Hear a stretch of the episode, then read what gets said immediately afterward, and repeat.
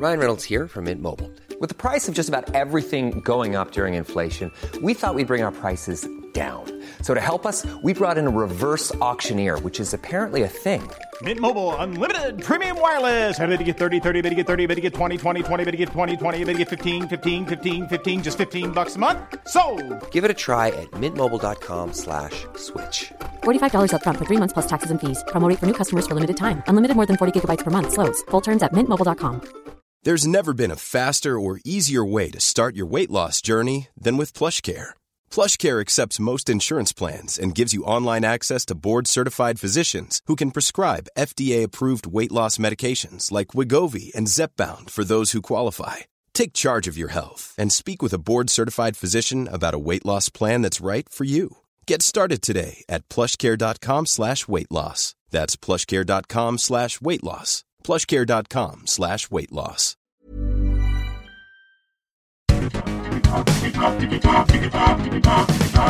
Digitalk, der Podcast rund um die digitale Welt mit Dominik Grote.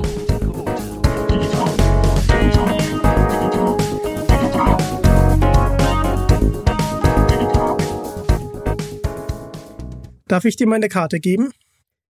Äh, Digitalk, der Podcast rund um die digitale Welt mit Dominik Grote.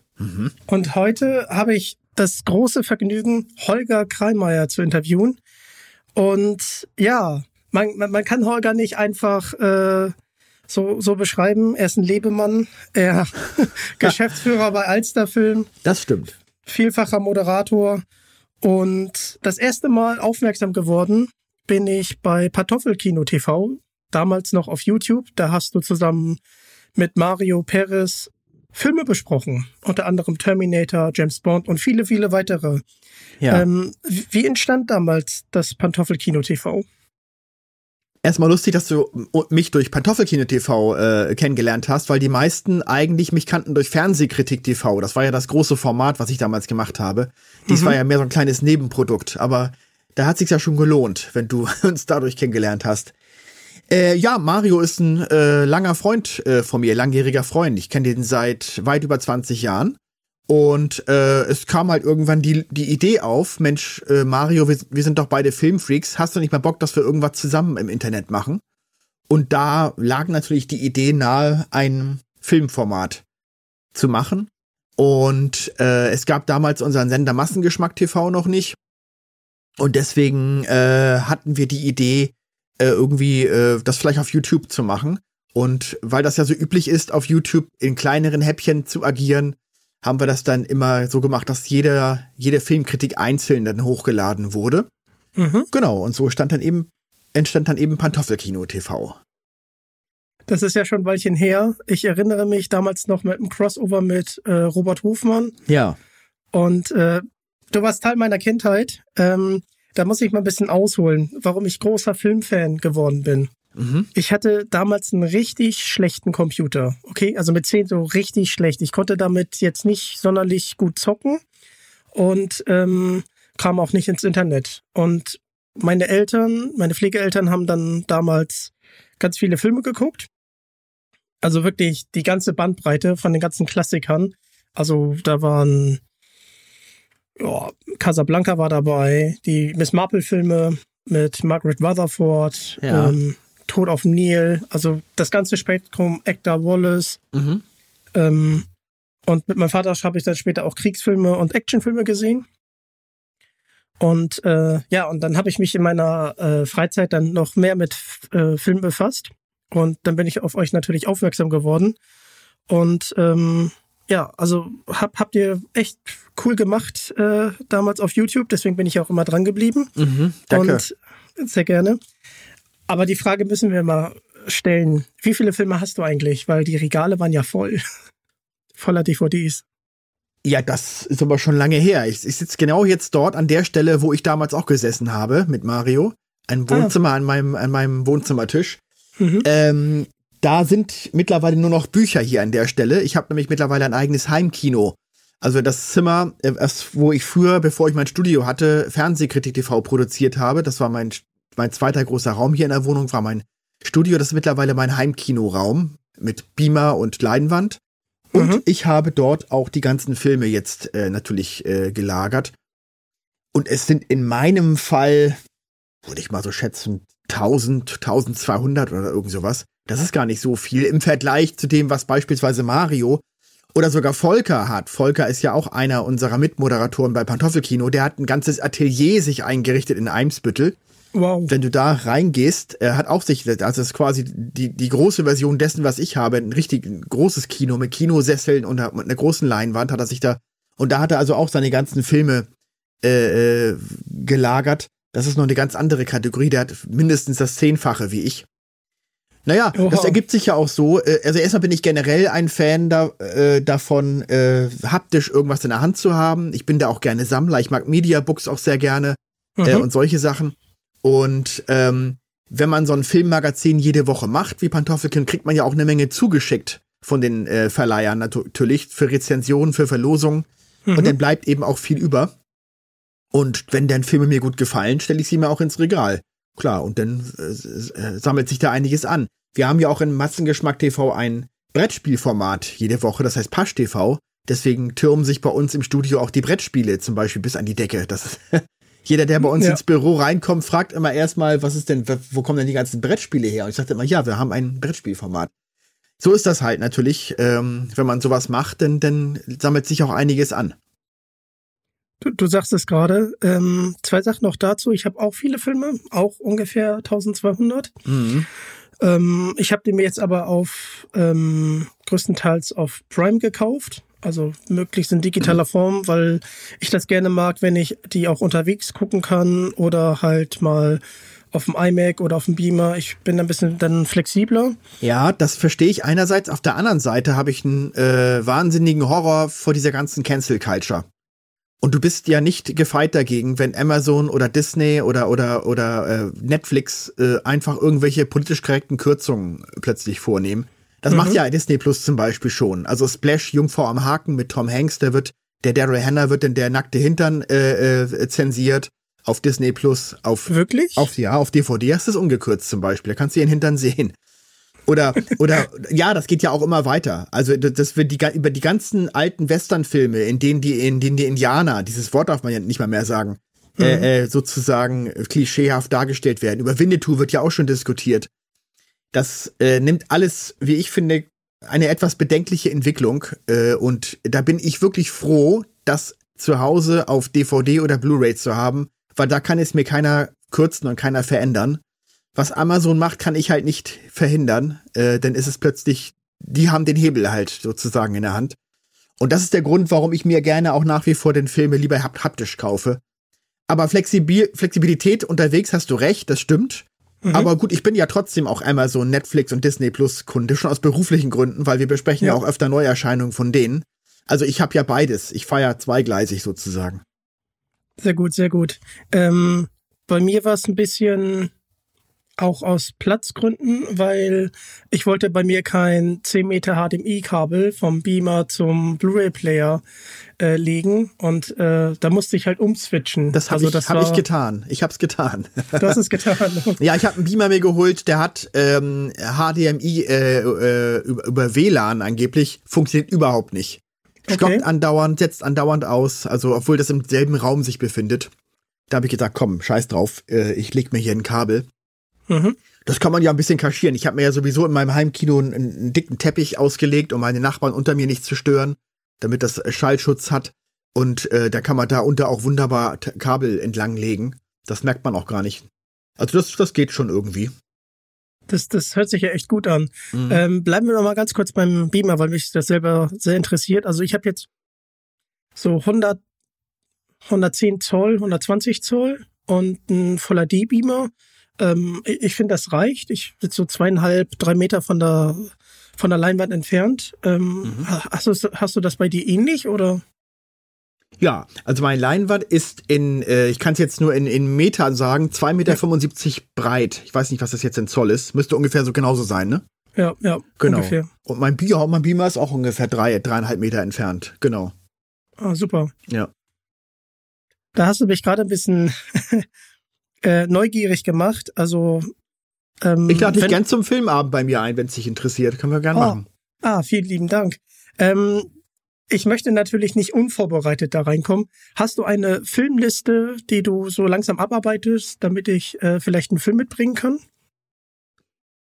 Nee, eine Filmliste habe ich tatsächlich nicht. Mario macht das immer. Der hat seine Filme genau äh, aufgelistet, äh, äh, welche er hat, weil er öfter auch durcheinander kommt und gar nicht mehr weiß, weil der hat ja noch mal ein paar tausend Filme mehr als ich. Mhm. Habe ich leider nicht, nee. Ich, ich habe aber im Kopf, was ich habe. Meine ich zumindest, dass ich es im Kopf habe. also müsstest du mich am besten vorher fragen nach Filmen und ich sag dann, ob ich sie habe oder ob ich sie nicht habe. Ah, super, dann nehmen wir mal äh, dann ein paar und dann, äh, damit die Überraschung größer ist, genau. Ja, nennen so. kann ich dir viele, aber. Ja, aber wenn du jetzt nur einen Film nennst, den du nicht hast, und dann komme ich mit dem Film, dann ist die Überraschung ja nicht so groß. Weißt du, was ich meine? Ach so, oh, geht. Okay, okay. Dann bring am besten mehrere Filme mit. Da wird schon einer dabei sein, den ich nicht habe, bin ich sicher. Okay, dann machen wir das so. Es kommt ja auch aufs Genre an. Also ich sag mal, äh, aus dem Horror- und Action-Bereich habe ich wahrscheinlich eher Filme ähm, als beispielsweise aus dem Science-Fiction-Bereich. Mhm. Aber die interessieren mich oft auch nicht so. Also da kann auch sein, dass das bei mir äh, äh, nicht unbedingt äh, große Glücksgefühle auslöst, wenn du jetzt mit irgendeinem so Film kommst, der mich vielleicht gar nicht interessiert. Okay, also ich werde ich werd auf jeden Fall in mich gehen und äh, ja, genau, mach das mal. Da, da sprechen wir auf jeden Fall nochmal drüber. Mhm. So, wir haben jetzt ganz viel über Filme gesprochen. Ähm, du hast die Genres ja schon genannt, Horror und Action. Ähm, Hast du da Filme, die du besonders in Erinnerung hast? Also mich hat zum Beispiel damals Terminator 2, Tag der Abrechnung, geflasht. Tut es heute immer noch, mhm. weil die Effekte einfach, ich mhm. finde, immer noch zeitlos sind. Ja, da sind wir uns absolut einig. Das ist übrigens Wunderbar. der einzige Film, äh, also wir haben ja ein, ein Buch äh, äh, ähm, rausgebracht zu sieben Jahre Massengeschmack TV. Mhm. Und da haben äh, Mario und ich sowie Christian, der auch bei uns Moderator ist, äh, eine Filmliste erstellt mit unseren Top 100 Filmen. Und Terminator 2 ist der einzige Film, den wir alle drei in unserer 100-Liste haben. Sonst haben wir völlig, sonst haben wir völlig unterschiedliche Filme. Aber wow. der ist bei uns allen drei dabei. Und äh, da, deswegen, äh, wir haben den auch schon besprochen, mal vor ungefähr einem Jahr oder so. Das war natürlich eher eine Huldigung als eine Kritik. Weil in der Tat ist das auch für mich ein Meisterwerk und den würde ich also immer auch äh, ganz, ganz vorne mitnennen, wenn ich meine Lieblingsfilme nenne. Absolut, ja. Ah, wunderbar, wunderbar. Dann machen wir mal einen kleinen Zeitsprung.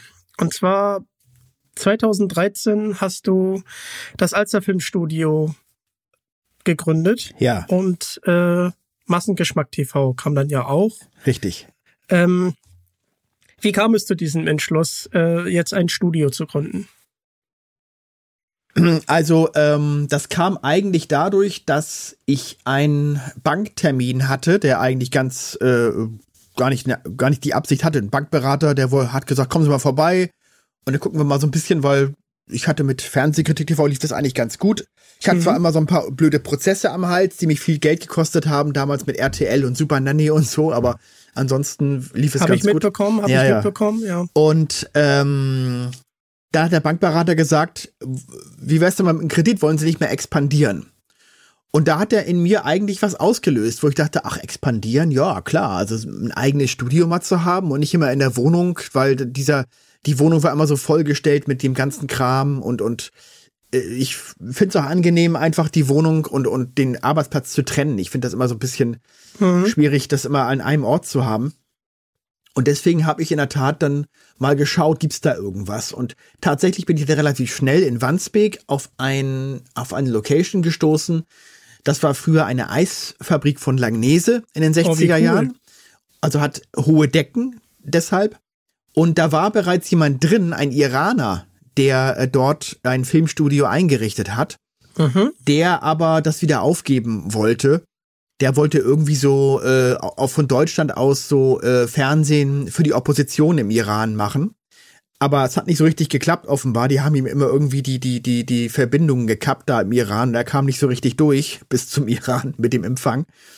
Und deswegen hat er frustriert aufgegeben.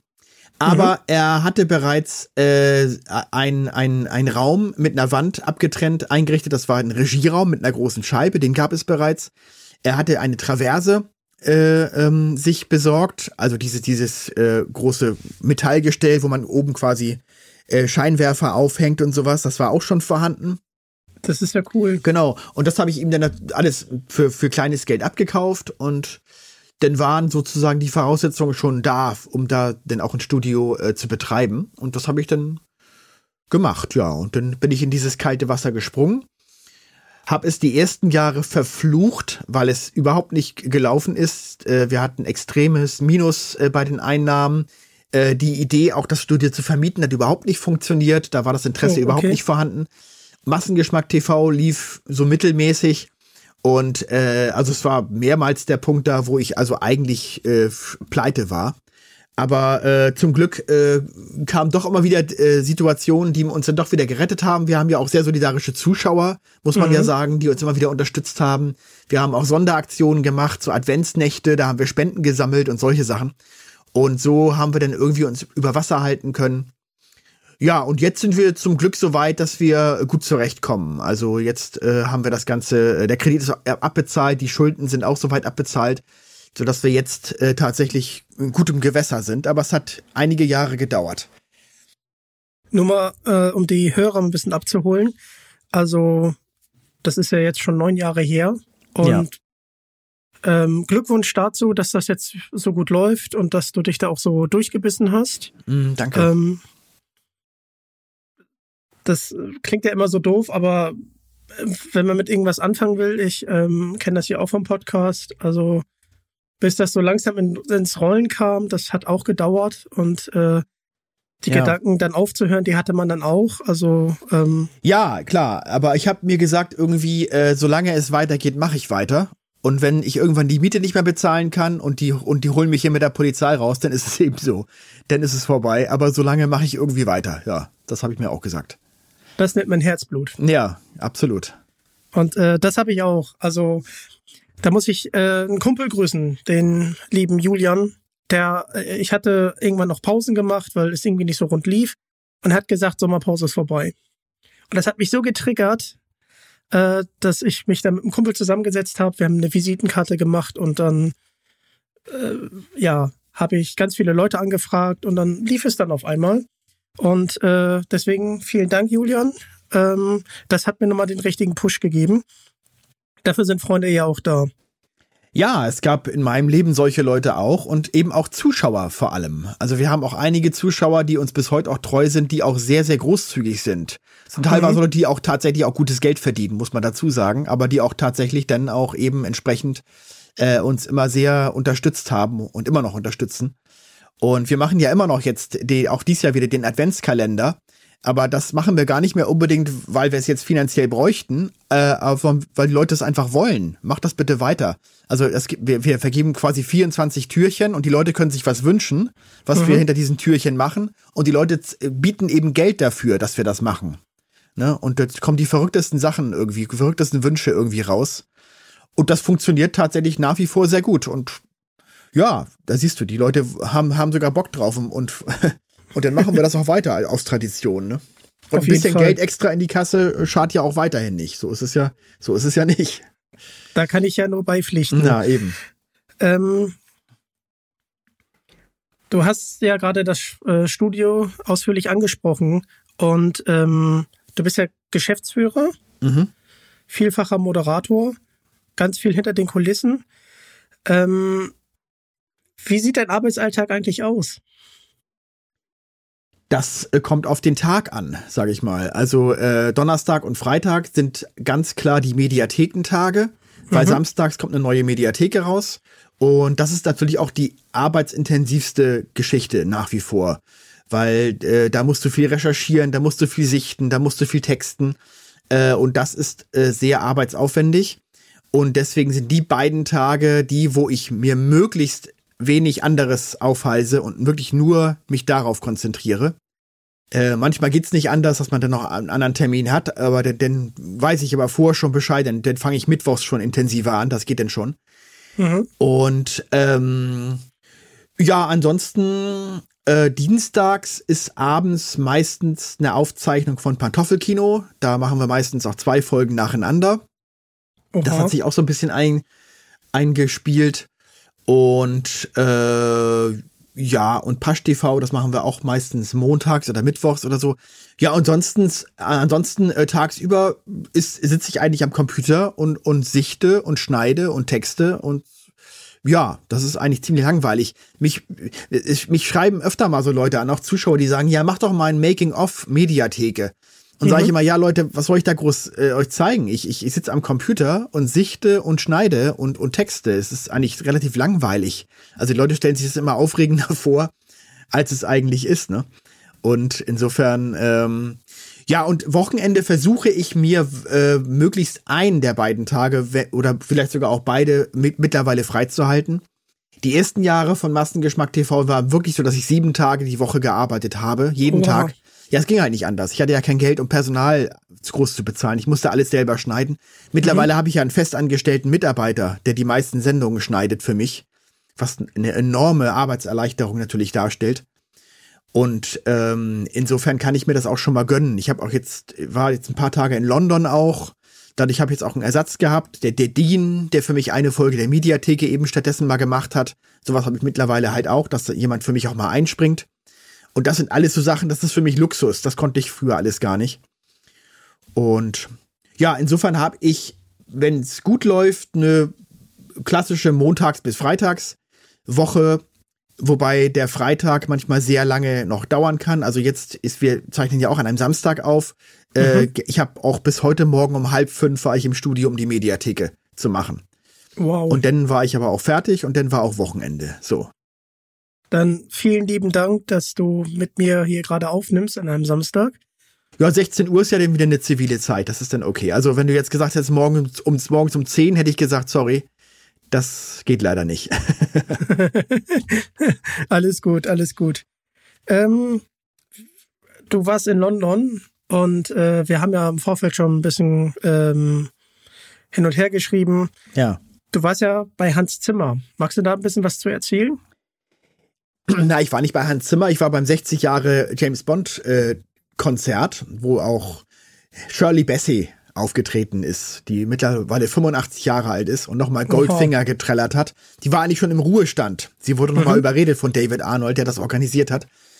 Und es war in der Tat auch Hans Zimmer dort, der die James Bond Melodie auf einer E-Gitarre gespielt hat und gemeinsam mit David Arnold performt hat. Man kann das auch Amazon Prime sich angucken. Da gibt es einen Zusammenschnitt des Konzerts.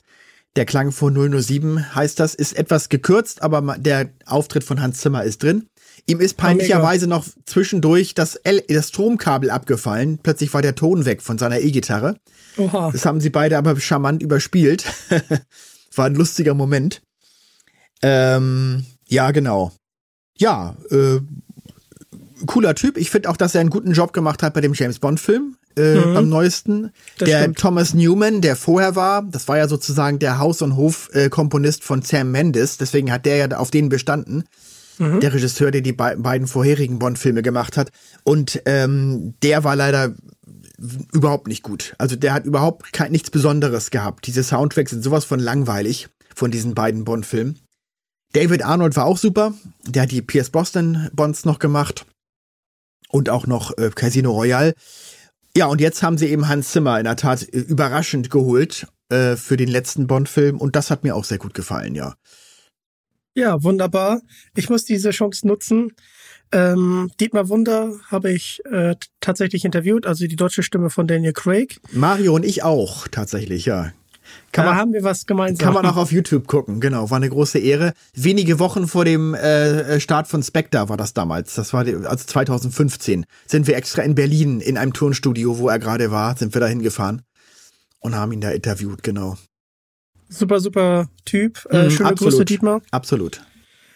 Und ja, Hans Zimmer ist einfach großartig. Das, das muss man einfach sagen. Also ähm, ich war zweimal live äh, bei ihm bei der Hans Zimmer Tour. Dieses Jahr war er sogar auch live dabei. Und ähm, dann hat er zum Schluss Piano auf dem Piano Time gespielt aus Inception. Das mhm. hat mich sofort äh, gecatcht. Also großartig. Und nächstes Jahr ist er auch wieder äh, mit seiner Tour unterwegs und da äh, habe ich auch schon eine Karte. Und ich bin auch in Berlin dabei. Das hat man mir zum Geburtstag geschenkt. Schönes viele, Geburtstagsgeschenk. Viele Grüße an Nero. Und äh, da gehe ich also dann auch hin, freue ich mich sehr drauf.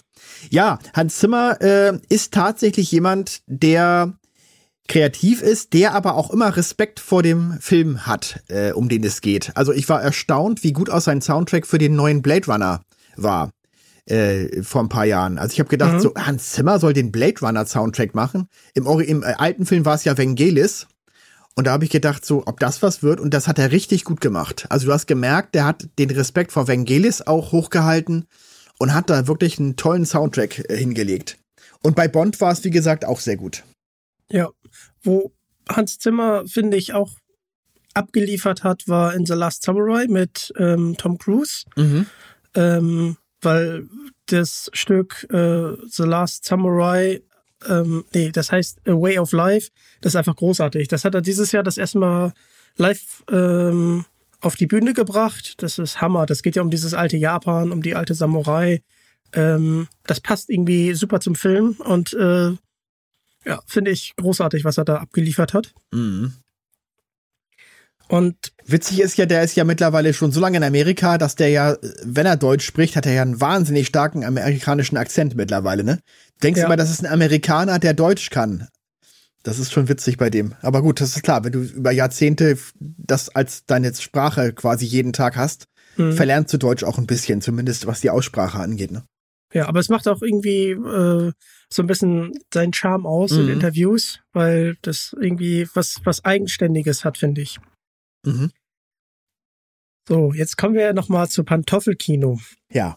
Und das gab es damals ja mit äh, Live-Publikum und da war ich auch da. Also ich kenne das Studio, über ah. das wir gerade sprechen. Ja. Und da war ich bei Uwe Boll dabei und bei Eckart Belle. Ah ja, schön. Und fand die Folgen großartig. Mhm. Ähm, hast du noch Gäste, an die du dich gerne erinnerst? Dieter Laser war ganz großartig. Auch mittlerweile leider schon tot. Äh, der äh, Hauptdarsteller aus Human Centipede, die Horrorfans werden sich erinnern. Total cooler Typ. Also das hat richtig Spaß gemacht.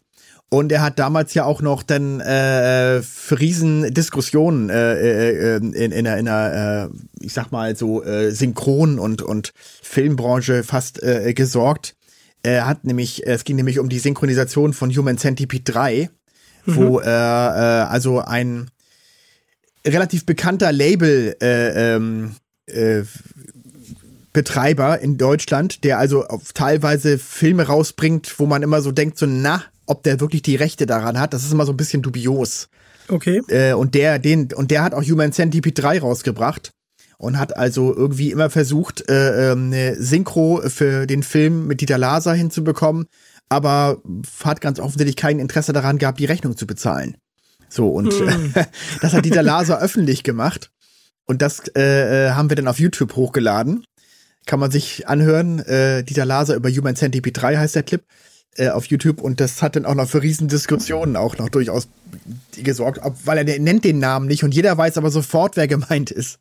Oha. Und ähm, das war ganz interessant. Nee, das war ein toller Typ, der war total unkompliziert und war witzig und war, also es hat viel Spaß gemacht. Äh, ich denke auch gerne an Helmut Kraus zurück. Äh, ne, Herr Paschulke aus Löwenzahn. Mhm. Äh, auch ein ganz entspannter äh, Typ, der auch mittlerweile leider schon verstorben ist.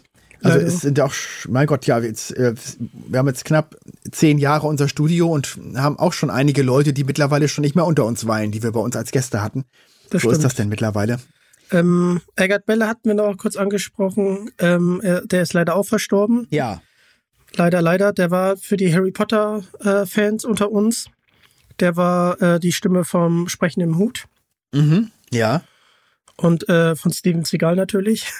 Ja, das Witzige ist ja, äh, äh, dass er sich an vieles gar nicht mehr erinnern konnte. Er hat ja auch in einem James Bond-Film Benicio del Toro gesprochen, in Lizenz zum Töten, und wusste das nicht mehr. Oha. Und da haben Mario und ich gesagt, sag mal, warst in einem Bond-Film, hast du eine Synchro gemacht und weißt das nicht mehr? Habe ich schon vergessen, keine Ahnung. das fanden wir irgendwie witzig. Ja.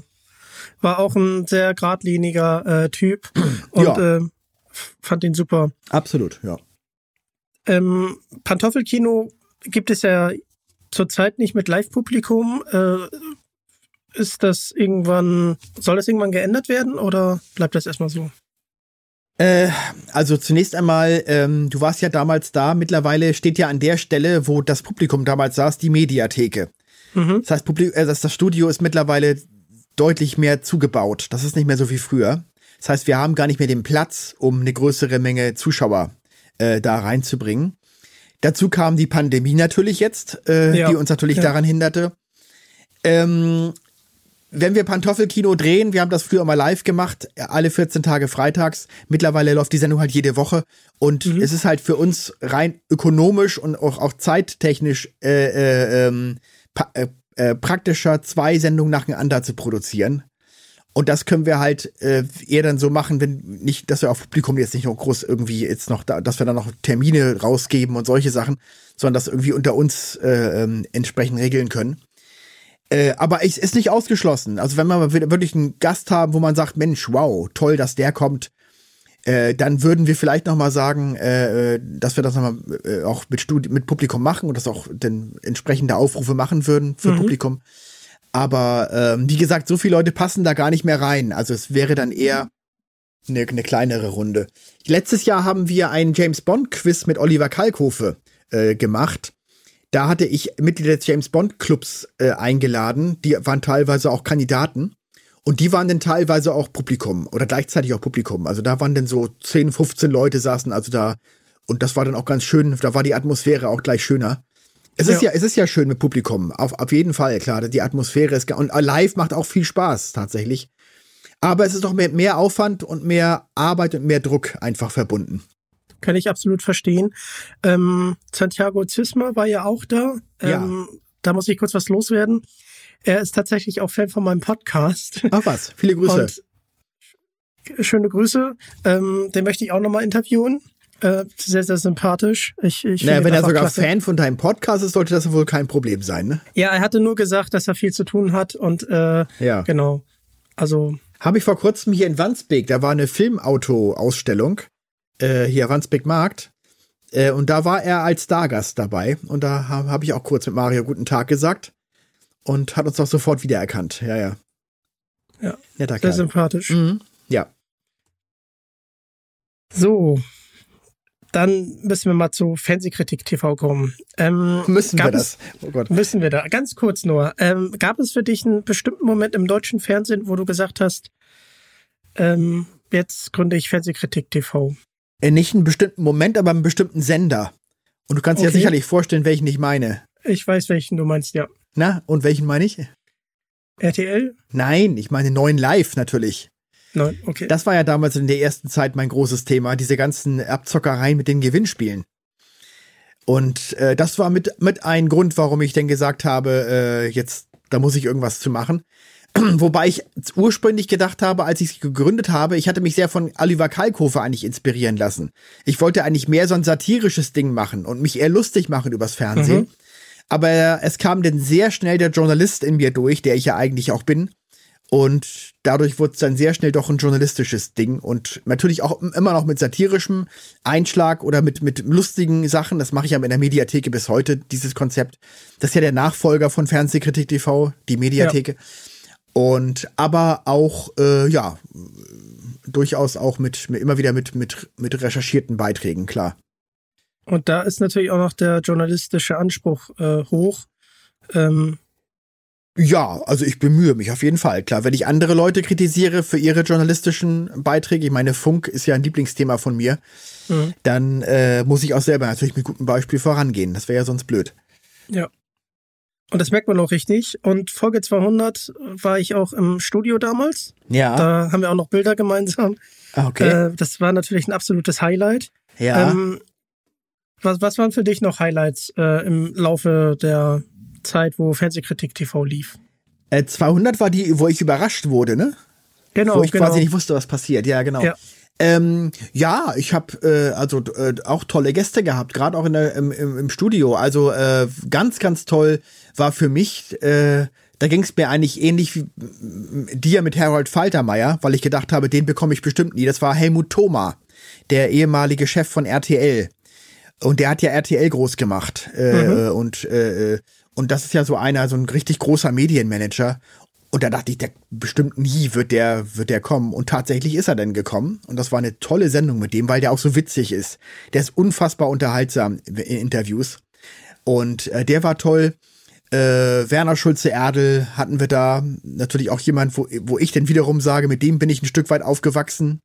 Äh, mit äh, Ruckzuck und Familienduell und so weiter, was er früher gemacht hat. Ähm, Hugo Egon Balder war da. Oh, das ist auch natürlich ein toller Gast. Und dann habe ich später äh, auch noch Hella von Sinn, äh, äh, aber das war in Köln, das war nicht im Studio, interviewt. Äh, dadurch ist dann auch eine Zusammenarbeit entstanden. Die macht ja bei uns den Comic Talk äh, auf Mhm. Massengeschmack TV. Und ähm, ja, es sind einige interessante Leute im Laufe der Zeit schon da gewesen. Ich ärgere mich eigentlich, dass ich, dass ich von Anfang an nicht irgendwie so eine Art Gästebuch oder so angelegt habe, wo die sich mal alle hätten eintragen können. Äh, aber gut, es ist, es ist, aber in meinem Herzen sind, sind sie ja alle. Ja, oh, das ist schön. Ähm, ganz kurz zu Harold Faltermeier. Du hast es schon angesprochen. Ähm, ich hätte auch nie gedacht, dass ich den bekommen könne. Und Ja. äh, er war dann auch da. Sehr entspannter, cooler Typ. Äh, hat mir noch ein paar Tipps mitgegeben. Ich war ja noch nie in Los Angeles. Und äh, ist ein sehr, sehr schöner Talk geworden. Vielen Dank dafür, Harold. Und ja, der zieht sich jetzt ein bisschen zurück und äh, macht jetzt viel Malerei. Und ähm, genau, zieht sich jetzt ein bisschen so aus dem Filmbusiness zurück, hat aber offen gelassen, äh, dass er da nochmal zurückkehrt. Dann machen wir mal einen kleinen Zeitsprung. 2017. Ich war im zweiten Ausbildungsjahr von dem Beruf des, jetzt wird's lang, Fachangestellten für Medieninformationsdienste, Fachbereich Bibliothek. Für Und- Medienfraktionsdienste, was ist das denn? Nein, äh, Fachangestellter für Medien- und Informationsdienste. Und Informationsdienste, alles klar. Ah, okay. Ach, sowas gibt es, wusste ich gar nicht. Genau, das ist quasi der Bibliotheksassistent, aber in einer dreijährigen Ausbildung. Da war ich damals beim DESI. Und da hast du das Buch, das fand ich übrigens großartig, schalten Sie mal wieder ab, ein Fernsehkritiker zwischen Webvideo und Wahnsinn. Ah ja, okay. Mhm. Ja. Fand ich super. Mittlerweile Ähm, eine Rarität. Ist ja vergriffen, weil es ja nur eine begrenzte Auflage gab. Also wenn du ein Buch davon hast, kannst du dich glücklich schätzen. Ich war ja sogar einer der, der Förderer. Man konnte das ja fördern. Ach so, ja, mit dem Namen im Buch. Ja, schön. Ja. Steht da sogar drin. Ja, sehr gut. Kann, kannst ja nachher nochmal nachgucken. Mach ich, mach ich. Und äh, ich ähm, muss dazu sagen, weil es halt eine Rarität ist, habe ich einen ähm, Klassenkamerad äh, verliehen, dem Jonas. Der fand es auch großartig. Der hat das verschlungen, das Ding. Ah, der ja. ist großer Fan von Massengeschmack TV. Ah ja, schön. Freut mich. Und war dieses Buch ein Herzprojekt von dir? Na, es tat ganz gut, auch für die eigene Seelenhygiene mal einige Sachen aufzuschreiben und sich einfach mal so ein bisschen auch ähm, zu erinnern und zu rekapitulieren. Ähm, was ein bisschen ärgerlich war, ich hätte das Ding noch mal äh, irgendwie jemandem vorlegen müssen äh, zur, zur Zweitsichtung. Es sind einige Rechtschreibfehler drin, die mich ärgern. Aber Ja, gut, wenn okay. die euch nicht weiter aufgefallen sind, dann ist es ja okay. Es sind ja auch nur ein paar wenige, aber trotzdem, sowas ärgert einen dann irgendwie doch. Da bin ich dann Ja, doch, klar. da bin ich dann Perfektionist in solchen Dingen. Aber gut. Ähm, nee, klar, das hat mir Spaß gemacht. Und äh, da es ja auch immer wieder ähm, äh, Nachfragen gab äh, äh, von Leuten, äh, dass sie sowas interessieren würde, habe ich ja auch gewusst, dass es sich dann einigermaßen unter den, unseren Fans zumindest dann auch gut verkaufen würde. Mhm. Und somit war das dann ja auch finanziell eine ganz gute Geschichte un- unterm Strich. Und ja, insofern war das anstrengend, das zu schreiben, absolut. Das ist eine Menge Arbeit. Aber hat Spaß gemacht. Kannst du ungefähr sagen, wie lange du daran geschrieben hast? Oh Gott, das ist eine gute Frage. Ähm, vielleicht ein Jahr oder so. Also ich habe es mit, mit großen Unterbrechungen natürlich, weil ich ja damals noch wahnsinnig viel zu tun hatte. Das war ja noch so eine Phase, wo ich ja noch sehr viel machen musste für Massengeschmack TV selber. Das war noch eher so die so eine Phase, wo es noch nicht ganz so gut gelaufen ist mit bei uns. Ähm, und deswegen hatte ich ja natürlich wenig Zeit und konnte nur hier und da mal ein bisschen weiterschreiben. Mhm. Aber kann auch sein, dass es nur ein Dreivierteljahr war. Das weiß ich nicht mehr genau. Aber es ist ja schon, das ist ja schon eine Weile. Ja, ja, absolut. Dann kommen wir zu einem Spielfilm, in dem war ich Demonstrant und ein SEK-Beamter. Ja. Und äh, der Film heißt Das Studio und die Flüchtlinge. Mhm. Äh, das war meine erste und einzige äh, Erfahrung als Komparse. Äh, ich erinnere mich noch, wie wir in diesen ähm, Einteiler und dann war da die, dieses Studiolicht und es war richtig warm. Ja. Und wir haben ja einen One-Take gemacht. Das heißt, Ja. wir mussten halt äh, zu den Flüchtlingen hin. Mhm. Und äh, die Szene war, ich, ich glaube, so eine halbe, halbe Minute, Mhm. aber es war halt ganz schön anstrengend, Ja. weil wir die immer wiederholen mussten, weil immer ein Störgeräusch drin war. Ja. Und äh, ja, war auf jeden Fall äh, spannend, das mal mitzuerleben und natürlich dann auch die Premiere damals. Aber es ist eine sehr äh, schöne Szene geworden, die ja auch bewusst auch zum Beispiel in dem Trailer zum Film nicht vorgekommen ist, weil mhm. das für viele, ich habe das von vielen hinterher gehört, für die war das ein Überraschungseffekt, dass plötzlich sowas in diesem Film passiert und ein, ein Polizeikommando unser Studio stürmt. In einem Film, der sonst bis dahin ja eigentlich eher als so eine dialoglastige äh, Filmkomödie dahin plätscherte. Ja. Und deswegen war das eine, eine super Szene. Also es hat auch wirklich, äh, war, ich muss da nochmal dem Ali sehr danken aus Berlin, der uns ja diesen ganzen Kram äh, geliehen hatte, diese ganze, diese ganze Kluft von dies, für diese, dieses Kommando. Sowas hatten mhm. wir ja gar nicht. Der hat nämlich zu der Zeit mit Fördergeldern ein, ein, äh, eine, ja, wie so eine Art Filmgerät, der wie so ein Videospiel so ein bisschen wirkte. Der Film ist aber, glaube ich, nie fertiggestellt worden, soweit ich weiß. Da hat er, ist er nie fertig mit geworden, aber er hat sich diese, diese, diese ähm, Kommando-Klamotten eben anfertigen lassen können von dem Fördergeld. Und das konnte er uns dann zur Verfügung stellen, inklusive auch der Waffen und den Helmen und allem. Und das war natürlich super. Also das hat uns natürlich sehr geholfen. Um da nochmal ganz kurz die Leute zu beruhigen, es waren alles nur Filmattrappen. Natürlich, ja, klar. Wobei Mario und und äh, äh, Porni damals, die äh, damals den äh, das geholt haben aus Berlin, schon ein bisschen Bedenken hatten mit dem Auto und dachten, wenn jetzt wir wir kontrolliert werden und hier wird der Kofferraum aufgemacht, was soll die Polizei denn denken, was wir hier, was wir hier transportieren, ja? Ja, Berufskollegen. Ja, genau. ja, aber war auf jeden Fall eine schöne äh, Erfahrung. Vielen lieben Dank dafür. Ja, war auch eine sehr anstrengende Arbeit. Ähm, mhm. War auch nicht so ähm, erfolgreich, letztendlich muss man sagen. Also unter unseren Fans hat das gut, gut funktioniert natürlich. Und äh, äh die Blu-rays und so weiter und die DVDs haben wir dann auch entsprechend dann verteilt. Aber jetzt äh, außerhalb der Bubble äh, lief das nicht besonders gut.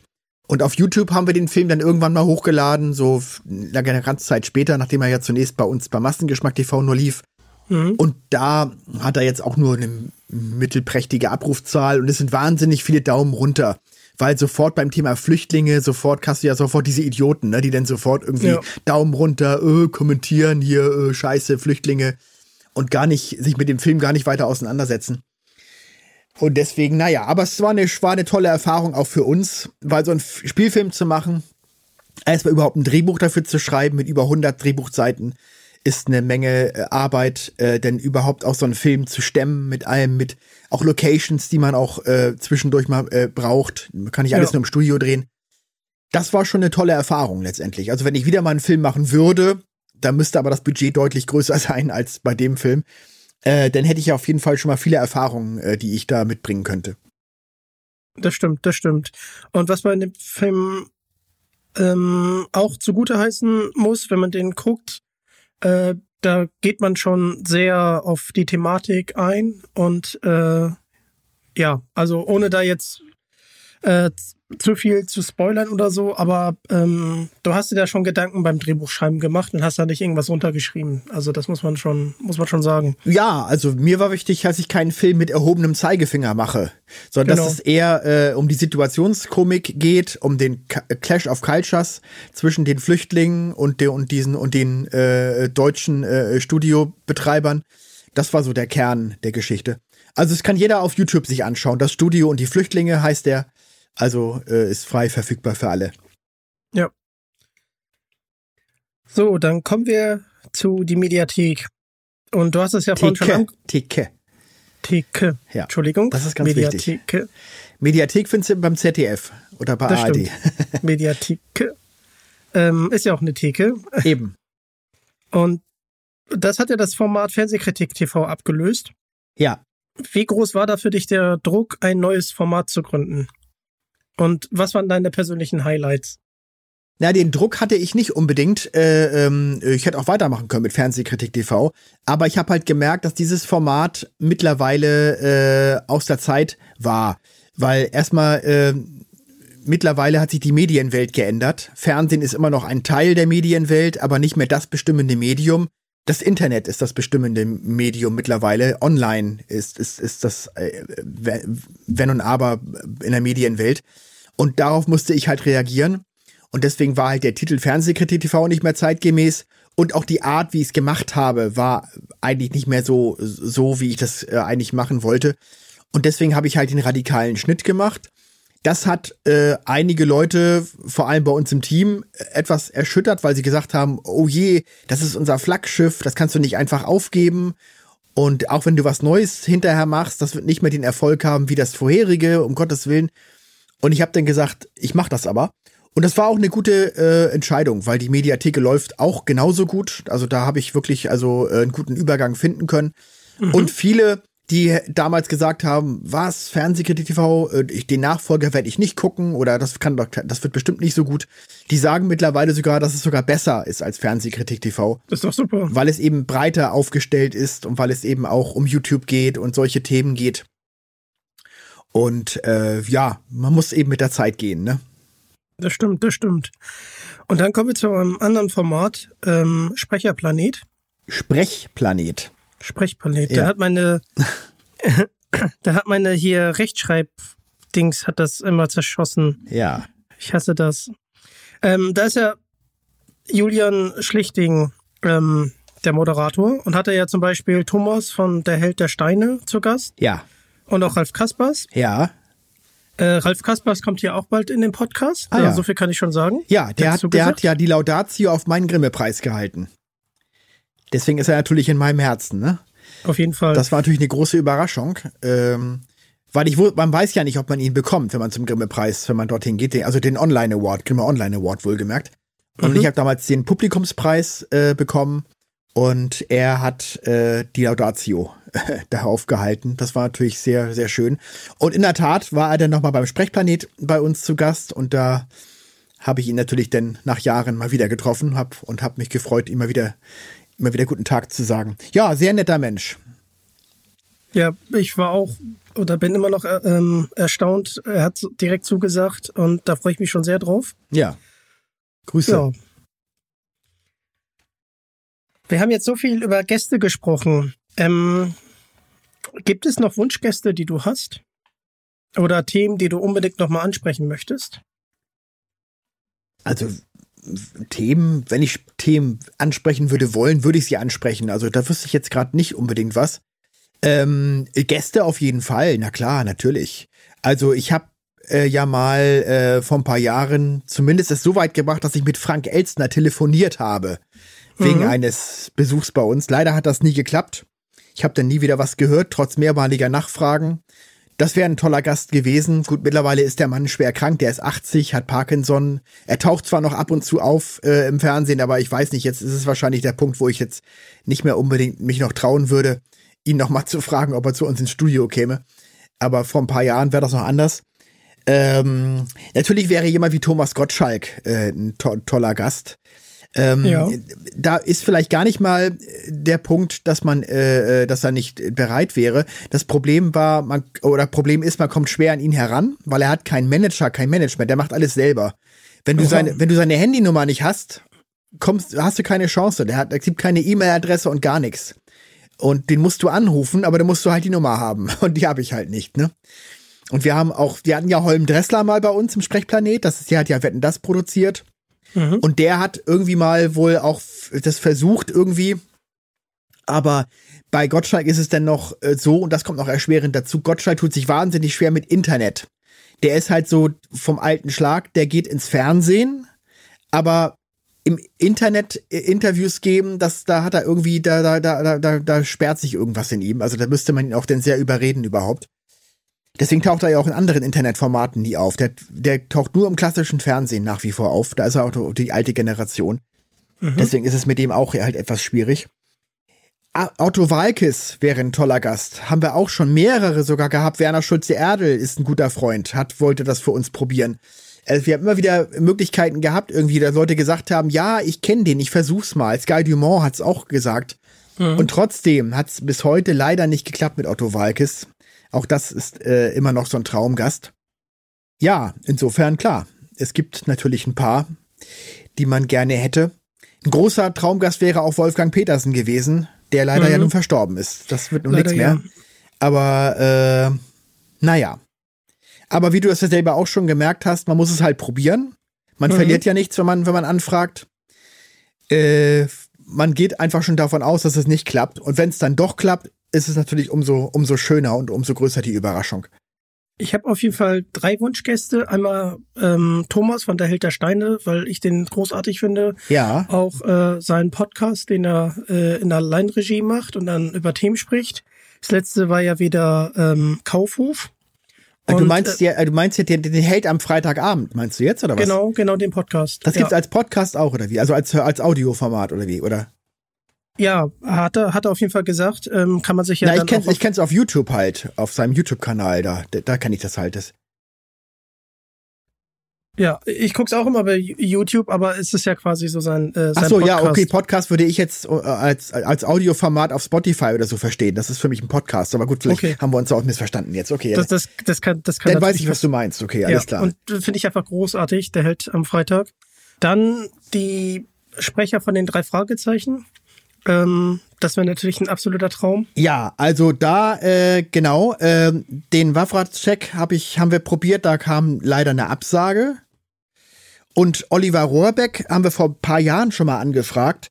Da kam denn zunächst so eine halbe Zusage und dann plötzlich ähm, kam doch eine Absage. Also das ist leider äh, etwas kompliziert.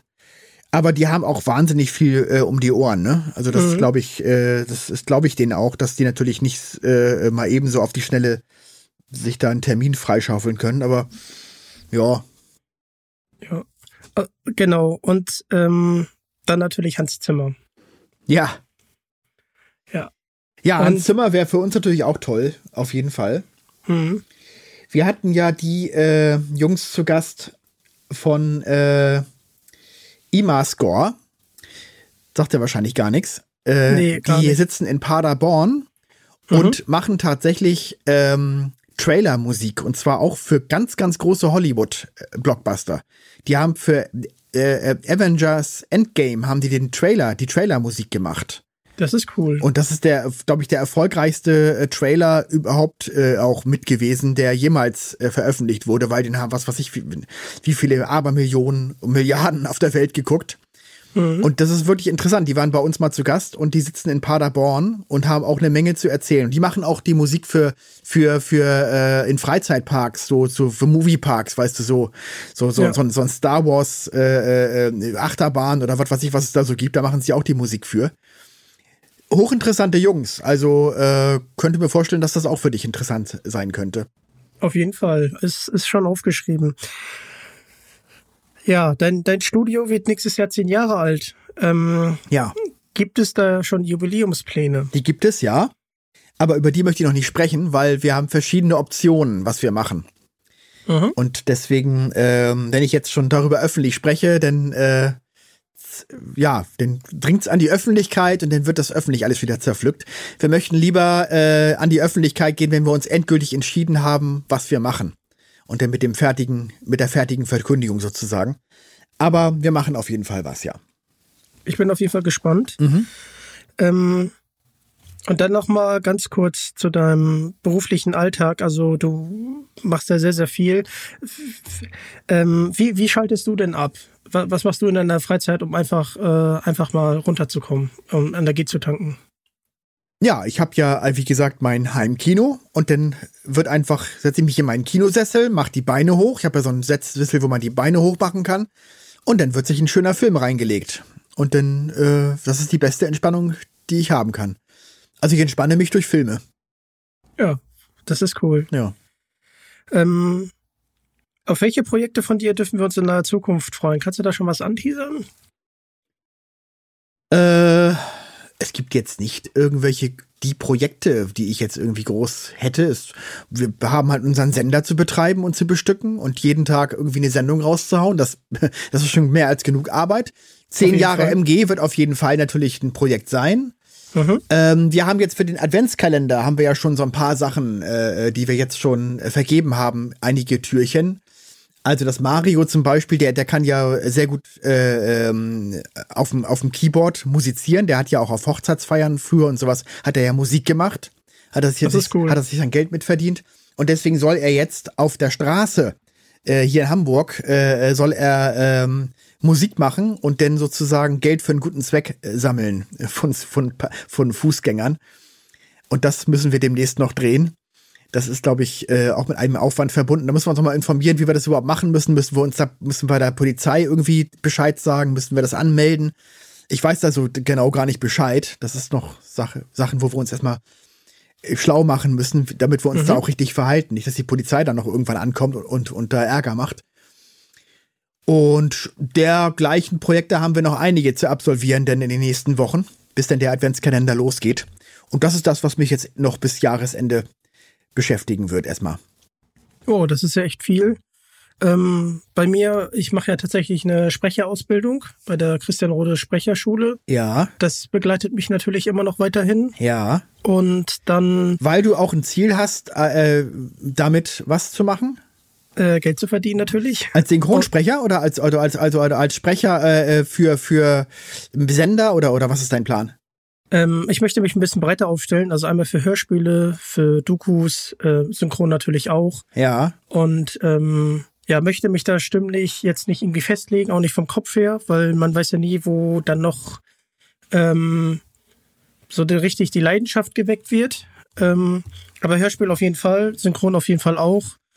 Ja, Und interessant. Also äh, wenn man dich so hört, ähm, ja, also man könnte jetzt, äh, also ich würde dich, wenn ich jetzt Regisseur wäre, eher so für Stimmen äh, äh, engagieren, für etwas, für etwas äh, äh fülligere Leute, sage ich mal. Du hast mehr so eine Stimme, die mehr so zu, zu etwas, äh, also nicht zu unbedingt zu ganz schlanken Personen passen würde. Bin ich ja auch nicht. Nicht, nicht despektierlich gemeint jetzt. Alles gut. Bin ich ja. Ich bin ja selber nicht äh, aber, schlank. Aber ja, darauf kann man ja festgelegt sein. Also wir haben ja, wir haben ja äh, äh jetzt auf der Comic Con in Freiburg sind wir ja gewesen. Da haben wir Hab ja auch gesehen. unter anderem Detlef Bierstedt äh, interviewt, der ja leider aufhört mit Syn oder aufgehört hat mit Synchron zum Wirklich? Schock. Ja, ja, zum Schock der Synchronfans. Genau. Ganz kurz, ganz kurz, ich muss ja hier ein bisschen wieder was gut machen. Der war doch die Stimme von George Clooney, Richtig, oder? das macht er also nicht mehr. Im neuen Film spricht er ihn schon nicht mehr. Und auch, als was jetzt Neues an X-Factor noch kommt, wird er auch nicht mehr sprechen. Das wird auch ein anderer mhm. sein. Und das ist natürlich für viele ein Schock, weil die natürlich mit seiner Stimme das äh, verbinden. Ne? Und der mhm. hat ja auch äh, natürlich äh, oft auch solche, also hat ja äh, in, dem, in dem Stan und Ollie Film hat er zum Beispiel den John C. Riley gesprochen als Oliver Hardy und so. Der, der hat auch so eine Stimme, die zu solchen Charakteren immer gut passt. Weißt du, welche Stimme ich auch noch sehr, sehr gut finde? Christian Brückner. Habe ich auch interviewt, war eine große Ehre, dass ich das geschafft hatte. Das war auch ein bisschen über Vitamin B, weil ich jemanden kannte, der, der äh, da mit ihm ein Hörspiel produziert hat. Das war da, das war da in Berlin in so einem Tonstudio.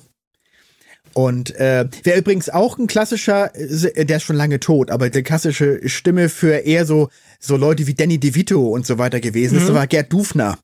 Der hat ja auch Ernie aus der Sesamstraße gesprochen. Ah, wie cool. Das war auch so eine klassische Stimme, äh, ähm, die auch so in diese Richtung mehr ging. Also da würde ich, ich würde dich dann auch sehr in die Ecke einordnen. Aber solche Leute werden ja gebraucht durchaus. Das ist ja wichtig, dass ja. es solche Charaktere gibt.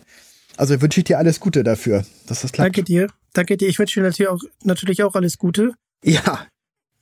Du bist ja noch deutlich jünger als ich. Ich bin ja schon 50 mittlerweile. Aber. Du hast es angesprochen. Also für mich bist du 29 und. ich für mich auch, natürlich, klar. Sehr schön. Ich muss erst mal 30 werden. ja, ja, ach, das geht schon. Das geht Wobei schon. die Spanne zwischen 30 und 50 wahnsinnig schnell verging bei mir. Also das ist Wirklich? irre. Ruckzuck ist man 50. Also das ist echt schlimm. Gibt es noch etwas, was du unbedingt nochmal äh, erleben willst? Weil du hast jetzt gesprochen, dass du 50 bist. Hast du da noch irgendwie etwas, was du mit uns teilen möchtest? Na, erleben möchte ich noch viel. Ich möchte, es gibt viele Reisen, die ich machen möchte. Ich habe viele Reiseziele, die ich habe, die ich gerne mal machen würde. Ähm, oder ähm, natürlich hätte ich auch noch mal Bock, einen Spielfilm zu drehen und dann aber würde ich auch mit einem deutlich größeren Budget. Mhm. Aber das ist natürlich schwer umzusetzen, wenn man da die, die entsprechenden finanziellen äh, Mittel nicht hat. Aber mal gucken, vielleicht hat man ja mal Möglichkeit, irgendwann das irgendwie zu finanzieren. Das wäre noch mal ein groß, großer Traum. Ja, ansonsten wäre natürlich die, die, äh, man, man wird ja auch nicht jünger, man kommt ja dann irgendwann auch in 10, 15 Jahren in, in ein Alter, wo man dann auch langsam so, einen so einen Rentnerstatus äh, hat. Äh, mhm. Da wäre es natürlich super, wenn ich Massengeschmack TV so weit aufgestellt habe, dass es von mir nicht mehr abhängig ist. Dass das so eigenständig funktioniert, äh, auch mit neuen Leuten, mit jungen Leuten. Und ich denn sozusagen, äh, je, äh, weil ich bin nach wie vor, äh, hängt's halt sehr an mir. Ich, ich bin halt bei sehr vielen Sachen vor der Kamera dabei und die Sachen, die ich Ja. mache, sind auch in der Regel die, die auch ähm, äh, die meisten äh, Abrufe haben. Und davon würde ich mich gern mittelfristig oder langfristig auch natürlich denn äh, befreien, damit es von mir halt nicht mehr abhängig ist und ich dann quasi, dass meine Rente ist. Also ich lebe von Massengeschmack TV, aber bin davon nicht mehr selbst abhängig vor der Kamera zu sein. Das wäre der Idealzustand. Ich wünsche dir, dass das in Erfüllung geht. Danke. Und ich will auf jeden Fall nach Los Angeles. Das steht bei mir ganz, ganz oben. Ja, das äh, Liste. würde mich auch interessieren. Ich bin mit meinem Vater äh, 2008 gewesen in, in Kalifornien, aber mein Vater war überhaupt kein, er hat sich für sowas nicht interessiert. Wir waren in San Francisco, der wollte die Cable Car, hat sich interessiert, aber äh, wir konnten nicht nach LA oder so. Aber das wäre auch für mich noch ein großer Traum, ja. Ähm, ich weiß nicht, ob du die Harold Faltermeier Folge schon gehört hast, aber er hat uns da ein paar Tipps mit auf den Weg gegeben. Habe ich noch nicht, werde ich mir aber anhören. Ah, wunderbar. So. Ich durfte alle meine Fragen stellen. Ähm, möchtest du noch etwas loswerden? Äh, es hat mir Spaß gemacht. Ja, Äh, auch. man, man merkt, dass du mit Leidenschaft deine Sendung machst und auch ein ein Filmfreak bist. Und das verbindet einen ja schon mal. Insofern ist das ja immer schon mal eine gute Grundlage. Ja. Und äh, ja, die Einladung ins Heimkino steht. Vielen lieben Machen Dank. wir demnächst. Und dann vielen Dank für die Einladung. Sehr, sehr gerne.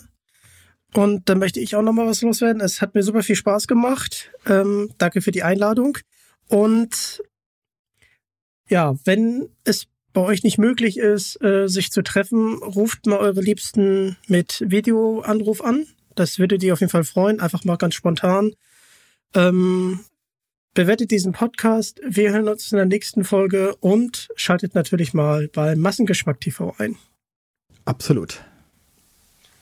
Danke dir. Ciao. Gerne. Ciao.